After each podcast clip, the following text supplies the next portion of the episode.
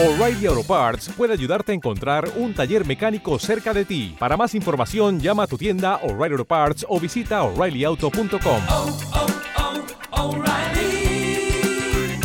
oh, Parts. Este podcast forma parte de Evox Originals. Disfruta de este avance.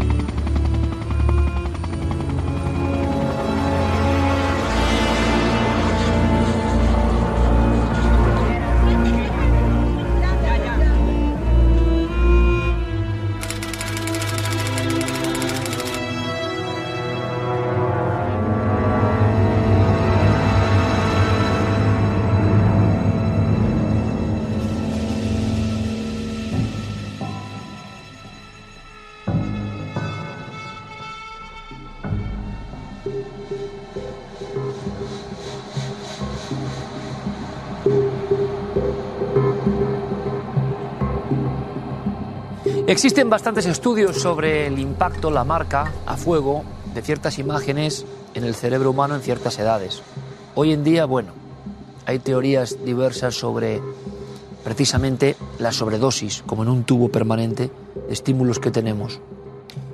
No sé si éramos más impresionables antes o ahora. Yo recuerdo con 12 años las imágenes de la tragedia de Armero y eso no se olvida todos los programas informativos hablando de esa lengua de lodo que convierte a un pueblo lleno de vida en un auténtico camposanto.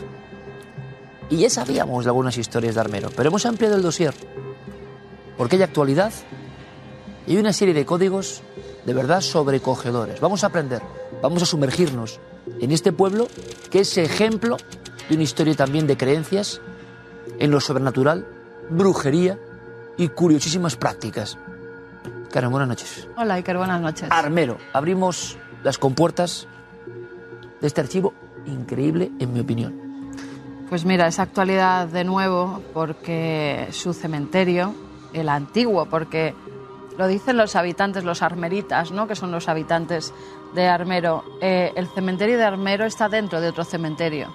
Toda la zona después de la tragedia quedó convertida en un campo santo. Bueno, pues en el antiguo cementerio han vuelto a profanar tumbas.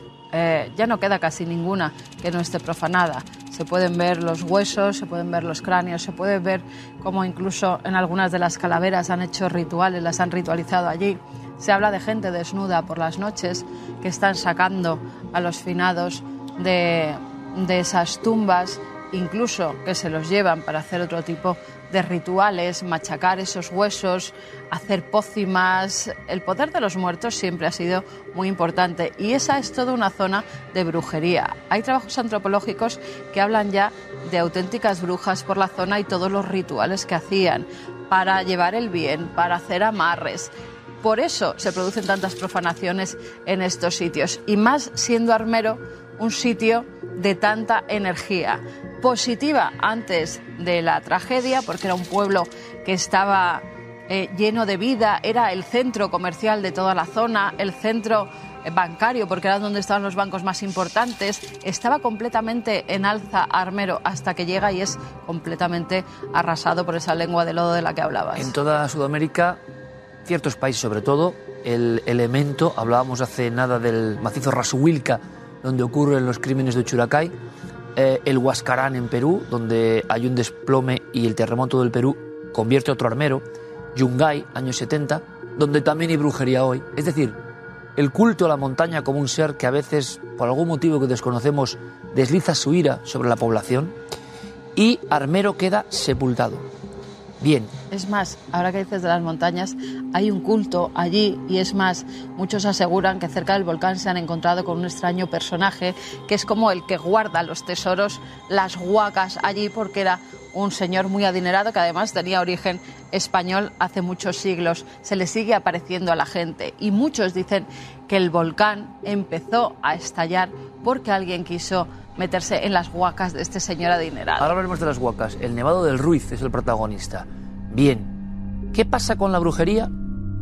Que prefiere los restos humanos de lugares donde la tragedia ha sido absoluta. ¿Es una leyenda o no? Bueno, ustedes recuerdan las brujas de Goya, porque queda muy pictórico, pero la brujería incluso algunos han intentado dar un matiz.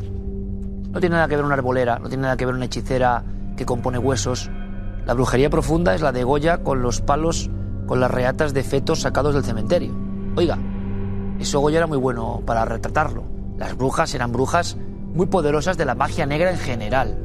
Bueno, pues esas brujas, que ya prácticamente en la guerra civil española yo creo que desaparecen bastante, bastante. De alguna manera, en estos países sigue habiendo esa fuerza de la magia negra. Y por eso gente acude en comitiva a las tumbas más preciadas de armeros. Es el cementerio dentro de un poblado que ya es cementerio entero, que tenía miles de, Es el cementerio que ya estaba con, con los familiares eh, muertos cuando la tragedia se produce ese 13 de noviembre de 1985. Es más, además es curioso y por eso creen también que roban los huesos de este cementerio, porque creen que ese camposanto precisamente no está maldito. El camposanto no le alcanza el lodo. Es uno de los pocos sitios, tanto ese como un barrio en concreto, que no son alcanzados por el lodo. El resto, el 95% de armero, Sí, sí. es comido por esa masa Te voy a grisácea. decir una cosa que vas a alucinar. El terremoto del Perú, en Yungay, que es el único caso parecido en el mundo, sería Pompeya, Armero, Yungay, ¿no? Ujú. De población entera sepultada. En el caso de Yungay, Perú, 1970, unos 40.000 muertos que yacen debajo de toneladas de lodo y hielo y barro. Los únicos que se salvan son un grupo de personas que estaban en el cementerio. Y el cementerio quedó un pelín por encima de Yungay.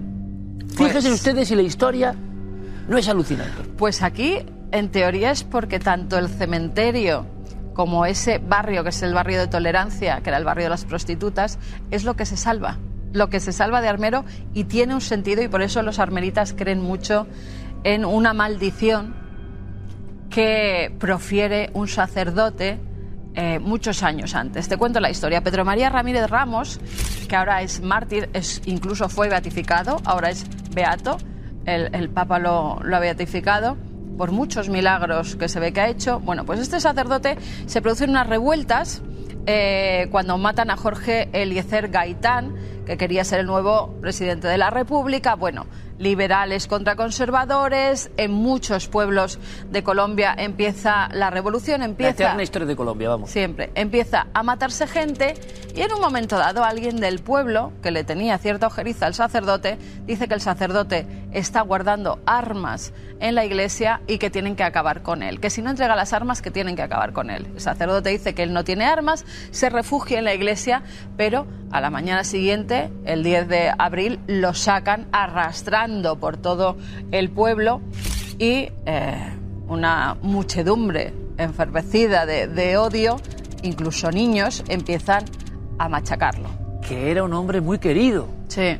Y de repente, la locura Muy política. querido por unos matan, y muy claro, odiado por otros. Claro. En ese momento, en la plaza del pueblo, empiezan a darle con machetes. Uno de ellos es el que le corta la yugular y casi le corta el cuello. Es más, hay gente que dijo que incluso le cortó la cabeza y jugaron al fútbol con ella, cosa que no, no era verdad. Pero sí que es cierto que cuando ya estaba, cuando ya yacía muerto porque se estaba desangrando, que le habían cortado la yugular, eh, los niños con varas le daban en el cuerpo, le tiraban piedras, las mujeres le daban patadas y claro, los estertores de la muerte y los propios reflejos del cuerpo hacían que ese hombre, se, eh, que el cuerpo ya muerto se, se moviera y entonces le daban todavía más. Se oía decir, incluso en, los, en las actas judiciales viene, se oía decir, delen, delen, que aún no ha muerto y seguían dándole. Tú imagínate cómo le dejaron. Estuvo allí durante, durante todo el día hasta que alguien por la noche coge una furgoneta y lo llevan, dice que medio crucificado, porque lo ponen con los brazos en cruz en esa furgoneta, toda la algarabía que iba alrededor de hemos matado al sacerdote, era el puro demonio, tal, y lo tiran justo en la zanja que hay en el cementerio. Lo dejan allí y Sin entierro, o sea, es sin decir, entierro, en la zanja. En la zanja, tirado a las puertas del cementerio en la zanja. Y son las prostitutas de ese barrio las que van a recoger al sacerdote y a darle entierro en tierra sagrada, dentro del Campo Yo Santo. cuando escucho esto digo, ¿pero qué película supera esto?